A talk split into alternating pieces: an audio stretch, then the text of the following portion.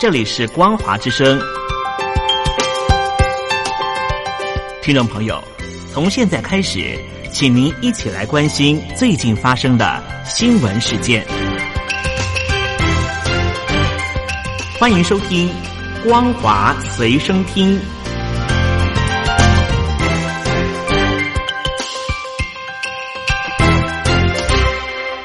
听众朋友，你好，欢迎收听《光华随身听》，我是嘉玲。我们来关心最近发生的新闻。丹麦和欧洲多家媒体五月三十日报道，美国曾经在二零一二年到二零一四年间，在丹麦情治单位的帮助之下，入侵海底电缆，暗中监控包括德国总理梅克尔在内的欧洲领导人。法新社指出，这代表二零一三年美国国安局外包雇员史诺登揭发全球监控计划旗舰喊之后，美国仍然继续窃听欧洲盟国领袖。史诺登当年公布数以千份机密文件，披露美国在二零零一年遭遇九一一恐怖攻击之后实施的大规模监控行动。这些机密档案显示，美国政府不但监听自家公民，还在全球大肆窃听，包括对梅克尔的手机。丹麦广播公司报道，这次事件是美国国安局借入侵丹麦网际网络海底电缆，窃听德国、瑞典、挪威和法国高层官员。报道指出，美国国安局利用与丹麦军事情报局 F 一的合作之便进行此事。报道说，二零一九年六月上任的丹麦国防部长布拉姆森去年八月被告知美国窃听一事。他说：“对亲密盟邦系统性窃听令人无法接受。”丹麦广播公司和瑞典、挪威、德国、法国等等国家的媒体共同进行调查报道，揭露此事。报道指出，德国总理梅克尔以及当时担任德国外长史坦迈尔。反对党社民党领袖施坦布吕克等人都遭到美国的监控，他们的简讯、聊天内容、通联和上网记录都被美国看光光。德国总理梅克尔的发言人谢伯特说：“德国政府注意到这个报道，正在接洽相关各国和国际单位厘清。”施坦布吕克则说：“友好的情报合作竟被拿来截听，并且情搜他国高层，荒谬之至。”就政治层面来看，这是一桩丑闻。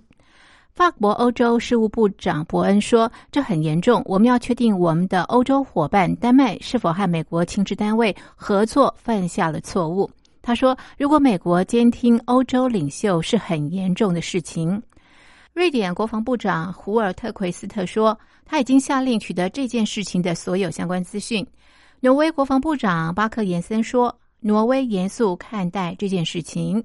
丹麦广播公司表示，丹麦军情局在一份代号名为“香普行动”的机密内部工作群组报告里，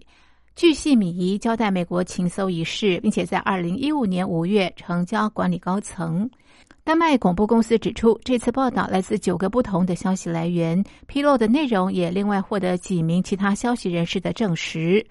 路透报道，丹麦拥有好几座网际网络海底电缆重要陆地站台，连接瑞典、挪威、德国、荷兰以及英国。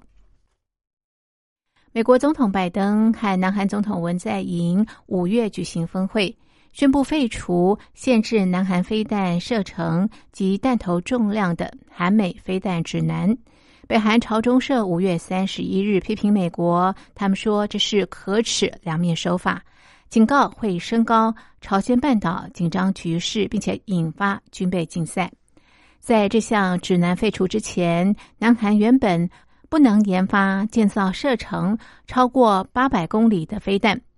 朝中社以国际事务评论员的名义指出，取消飞弹限制，再度凸显美国对北韩敌对政策，这是可耻的两面手法。这项声明是北韩首度对美韩峰会作出反应。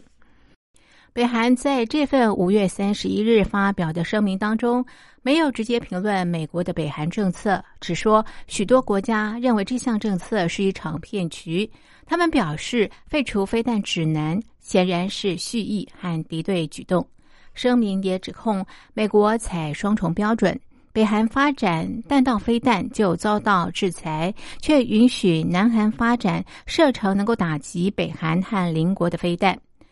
声明说，美国废除飞弹指南，用意是在朝鲜半岛和周围地区制造军备竞赛，阻碍北韩发展。分析家说，南韩原本可以建造射程八百公里的飞弹，足以涵盖北韩。这次美国将这项限制也取消，显然目标并非北韩，而是剑指大陆。南韩分析认为，北韩知道美国的用意，因此这次反应并不如预期激烈。只由朝中社评论员发表声明。北韩今年三月试射新型弹道飞弹，是今年第一次试射，也是拜登上任以来第一次。北韩的声明也警告，废除飞弹指南为北韩军事建设提供了正当理由。美国和南韩如今彰显了他们的侵略野心，他们没有任何理由指责我方加强自卫能力。